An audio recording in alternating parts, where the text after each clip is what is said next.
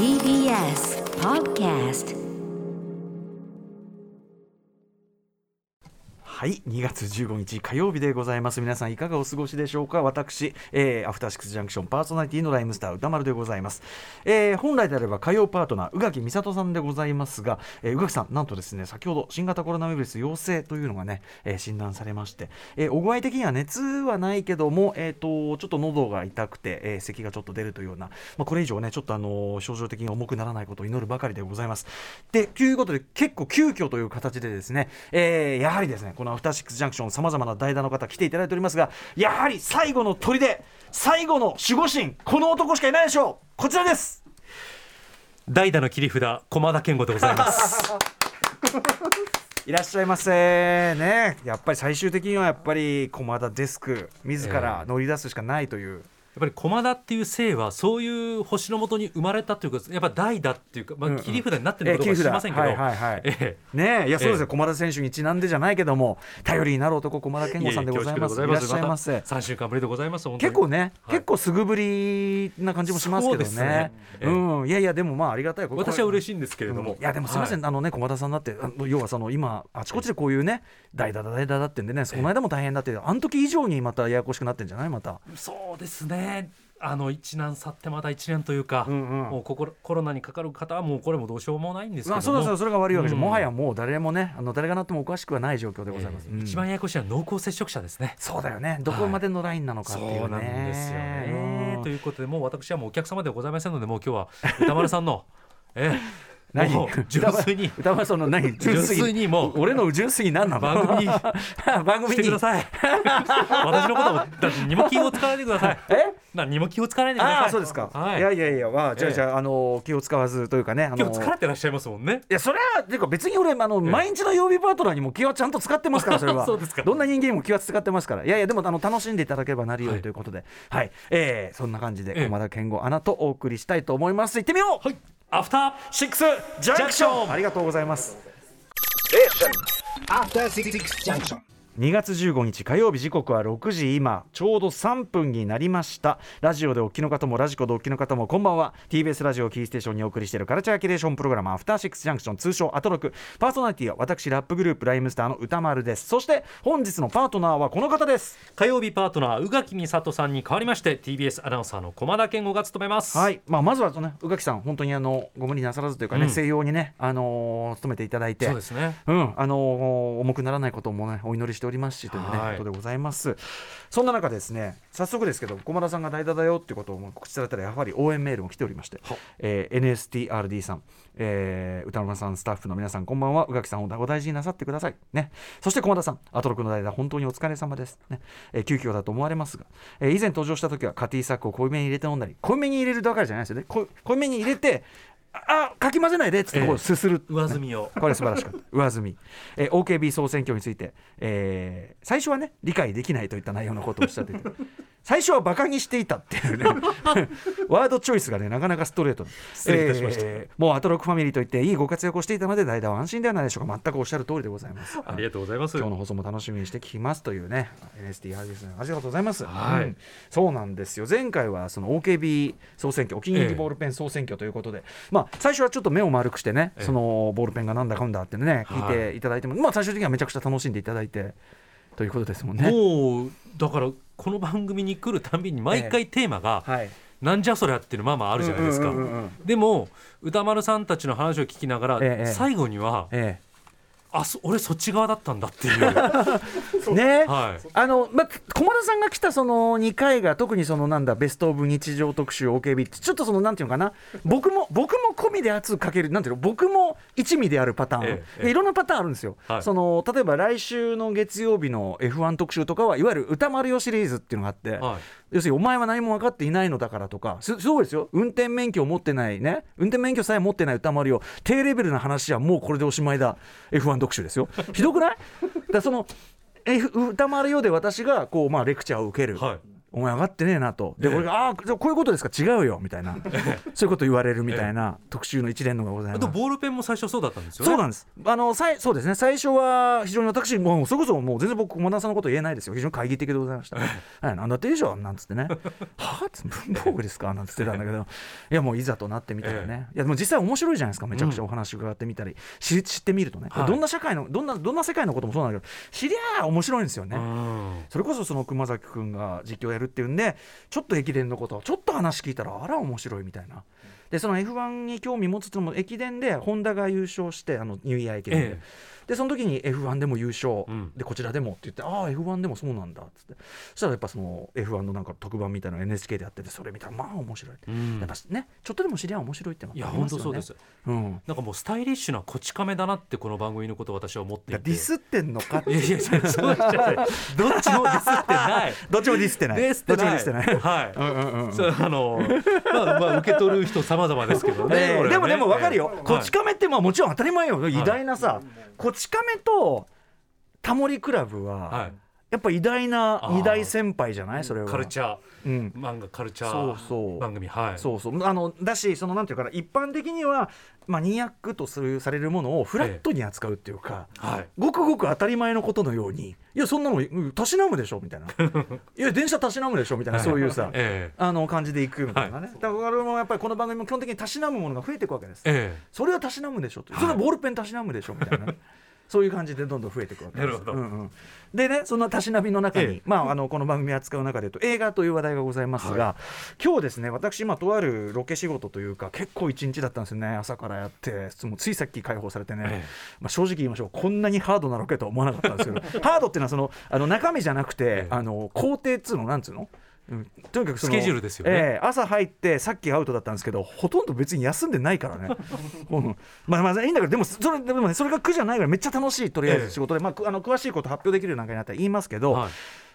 という中でこれはもういいのかほとんどネタバレみたいになっちゃってるけど、あのー、国立映画アーカイブというところが京橋にありまして、この番組ちょいちょいその国立映画アーカイブに関する情報みたいのはねあのその中の研究員でいらっしゃいます岡田秀則さん、ね、お招きしてよくお話なんか伺ってるんですけど、うん、その国立映画アーカイブ行かれたことないですよねないです、ね、あの存在自体今日初めて知りました。これぜひねあの京橋の結構大通りのところにドーンってあってもう池はもうすごく目立つ建物だし、うん、あの常にやってる催しもあの上映ホールもあって映画もやってるしあのすごく目立つ形ですし常設展示があってですね、うん、常設展示だけでもその日本の映画の歴史みたいなものがあの貴重な映像とか貴重なポスターそれこそねそういうのポスターとかそういうのと一緒に展示してあってもう普通に常設展示だけでもめちゃくちゃもう見応えあります、まあ、以前私あの耳タブというねまだやってんのあれ。音声、えーと、ガイドアプリ。やってんのね。耳タブっていうアプリで、あのー、入っていただくと、うん、私とその岡田さんがその常設展示を一個一個つぶさに見ながらあの話をするという。そういうのもあります。そうなんですか、はいはい、爆風スランプの曲名かと思いました耳タブって。耳タブ、ええ、あの TBS ラジオでものすごい宣伝してたんですよ一時 そうなんですそうなんです肝入りなんですから。ね、えー、まあまあだからそのいやいやいいのいいの。あの普通に見ていただくだけでもめちゃくちゃいいんですけど、はい、その常設展も非常に見応えあるんですけどその奥にねいつもその、えー、特別展示のところがあってでそこで今やってるのはですね、はい、モンドというモンドというまあ会社というか組織というかグループのモンドモンドというところの映画ポスターアートの最前線というね展示で。これ実は、えっと、メールも昨日かな、えー、といただいてたのでちょっと遅れましたがこれご紹介しましょう。船橋智さん、えー、前略毎日楽しく拝聴しております。ありがとうございます。先週末に足を運んだアート展がとても素晴らしかったのでご報告させてください。それは京橋の国,、えー、国立映画アーカイブで開催されているモンド映画ポスターアートの最前線です。いろいろな映画を題材にオリジナルデザインのポスターを制作しているアメリカのテキサス州のグループの作品展なのですが映画やアートに興味のある本番組のリスナーなら必ず楽しめると思います百聞は一見にしかずですので会場で撮影した写真を添付しますのでご覧くださいということであのこの方、まあ、写真貼っていただいて、ええ、はいえー、でですねまあ、ちょっと説明しますよ。はい、ああの今お手元にねあのチラシなんかはちょっとありますね。で今私が手元に持ってるのはえっと、大判のなんていうかな解説とか図版が豊富にあったこれ、まあ、チラシというかパンフレットみたいなこれ無料ですよあこれもらえるんですかこれ無料ですあ買ったのかと思ってましたさっきから無料じゃない250円え入場料がかかるよ。入場料。入場料。払って。入場料でも入場料。はい小野さん入場料いくらって書いてありますか？ねびっくりして250円。ガキの使いじゃねえんだぞと。国立すげえと。250円。お小遣いです。小学2年生のお小遣いです。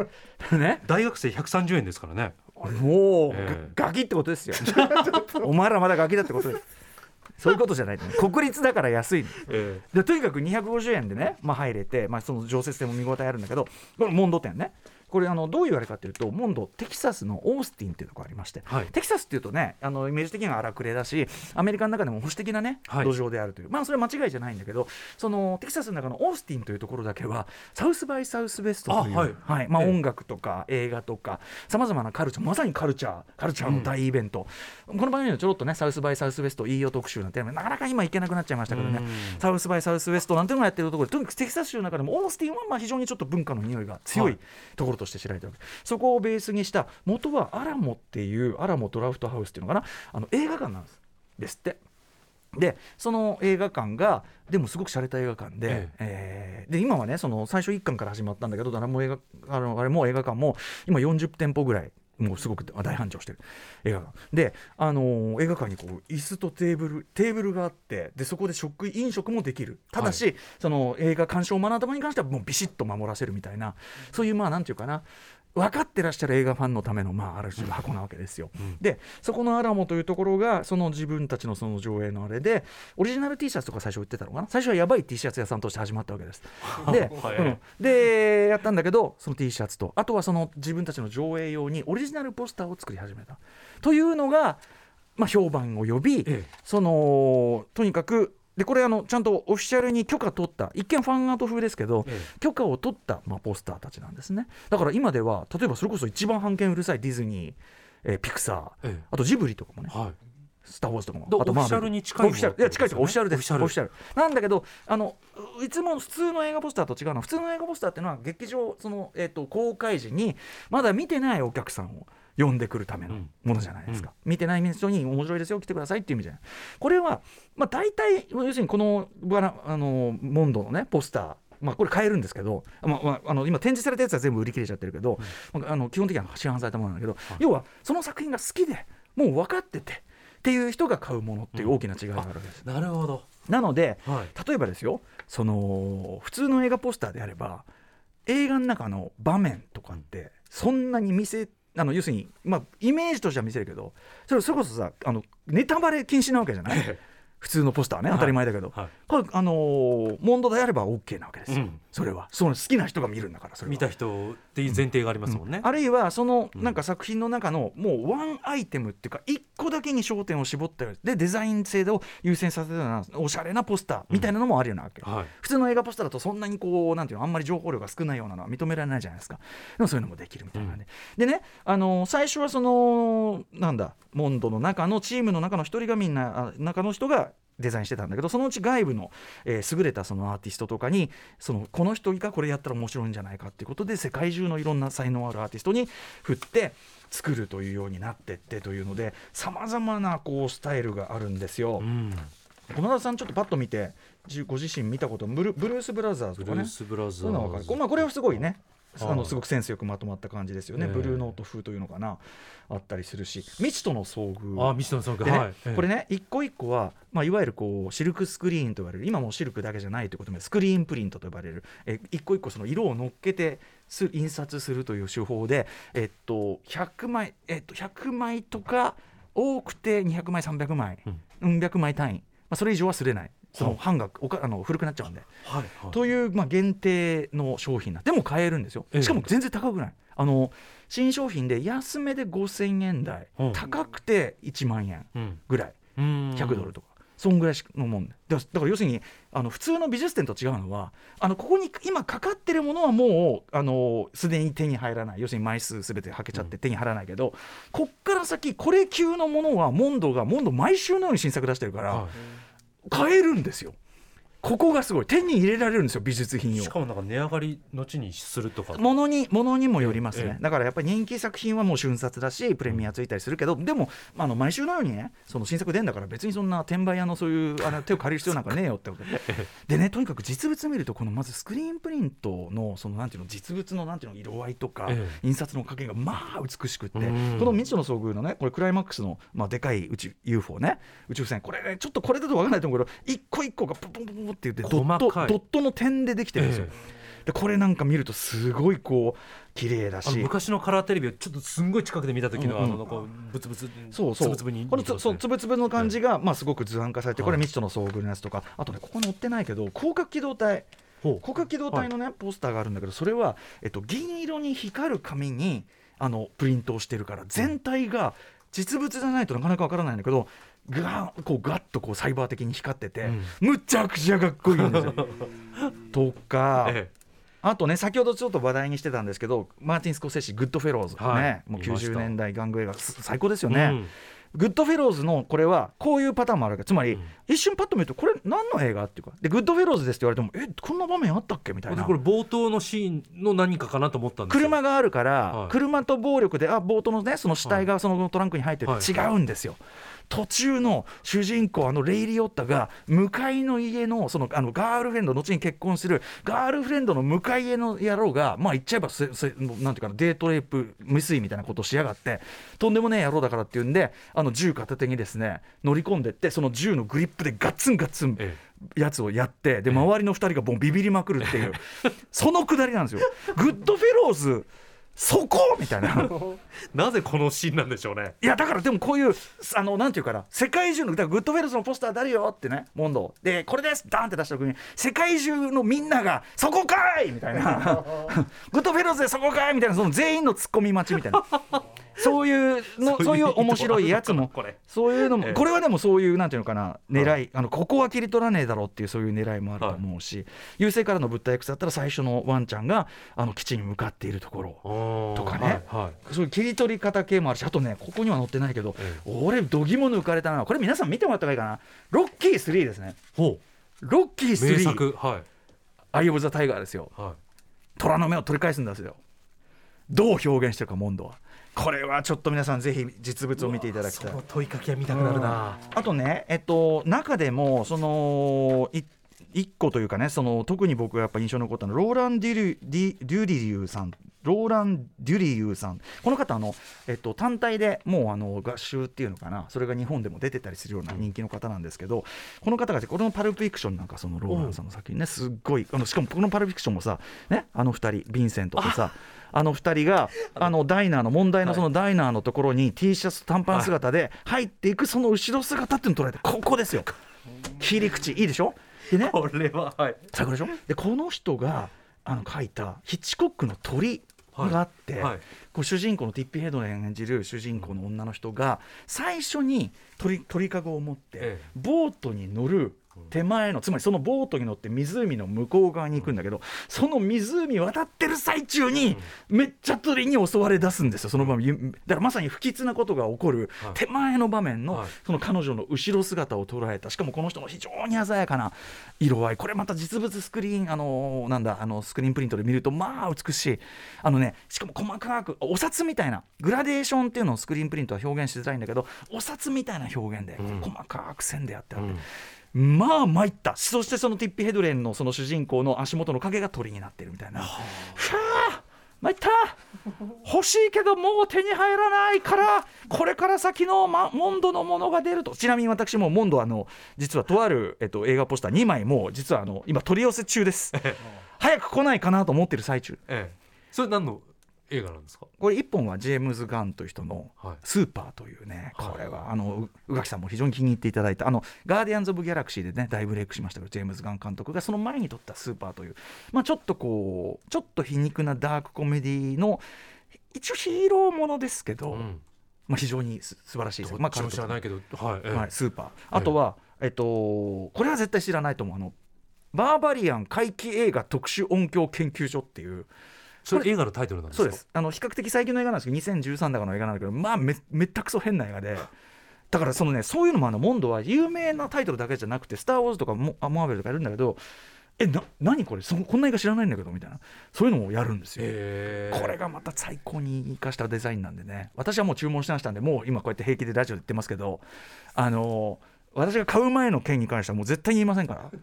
これ以上あの競争率高い この間違うんですよ。この間そのウェス・アンダーソンのね、ええ、グランドブダペストホテルとダージリン急行っていうのがこのボンモンドから出たんですよ、はい、甘かったね。そのウェス・アンダーソンただでさえおしゃれなウェス・アンダーソンのポスターさらにモンドでおしゃれになったもの世界中の争奪戦の激しさ甘く見てました。瞬殺とはこのことですね本当に。開けて一応あのカートに入れてでもたもた操作してたらもうはい売り切れみたいな。もうだからもうあのクリックはいはいポンポンポンポンってやんなきゃいけなかったですね参ったなライバルは世界中なわけです、ね、そうただね僕は自分に言い聞かせた。今週ねあのフレンチディスパッチやりますけどウェス・アンダーソン。いや待てよと。そのもともとおしゃれなウェス・アンダーソンの映画をねモンドのそのおしゃれなおしゃれかけるおしゃれの二乗でねウェス・アンダーソンのポスターをこれ見よがしに飾ってるってこれは逆にダサいんじゃないか ダサいってことじゃないの？それは。みたいな。ああだから逆によかったよかった。よかった。ね手に入れ損なってよかった、うん、ナギ。NAGI ナギ。こういう感じで自分を言い聞かせた次第なんですね。8割ぐらい全然分かんなかったですけど。うん、ああなんだ。あそうか。だからあのモンドごめんなさい。えっと国立映画アーカイブで今掲載中。何日までって書いてあります？これはですね、えー、3月27日日3月27日日曜まで開催となっております、うん、モンド映画ポスターアートの最前線。めちゃくちゃこれ実物見ると本当にあの映画ファンであれば一個一個これなんだろう？これかとかこれどうやってやるんだろう？こうするか。めちゃくちゃ楽しめると思う。250円ですよ大人、ね、ぜひぜひ楽しんでいただきたいと思います。すいません、はい、さあ本日のメニュー紹介いってみましょう。はいえー、この後すぐは20年以上ガチャガチャ業界を取材しトレンドをチェックしているガチャガチャ評論家のお松さんに今のガチャガチャ事情を伺います。そして7時からは、えー、日替わりでライブや DJ プレイをお送りする音楽コーナーライブダイレクト。今夜のアーティストはこちら。明日16日にファーストアルバム「チーム」をリリースする愛知出身のメンバーで構成された名古屋初のラウドポップユニットチームシャチが番組初登場です、はい、そして7時40分頃からの新概念型新概念提唱型投稿コーナーは心に残る褒め言葉を紹介する「マイスイート褒めこんなに嬉しいことはない」をお送りします。ここは室風に言ってくださいよ。あマイスイート褒め。こんなに嬉しいことだなそんな言い方だっけ？お送りします、はい、そして8時で8時台の特集コーナー「ビヨンドザカルチャーは？映画とろう者特集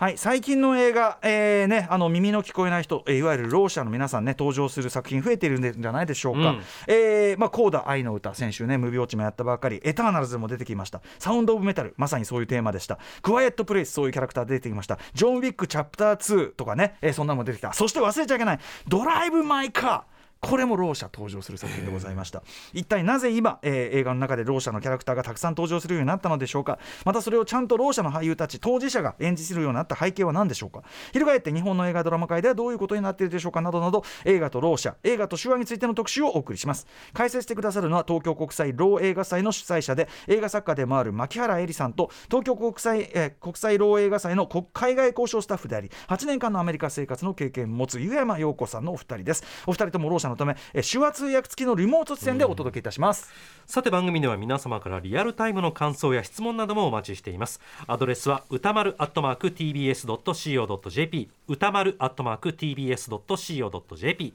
読まれた方全員に番組ステッカーを差し上げます。また各種 SNS も稼働中です。えツイッターでは番組内容のフォローや紹介した曲をリアルタイムでお知らせ。LINE では毎日放送前に番組予告が届きます。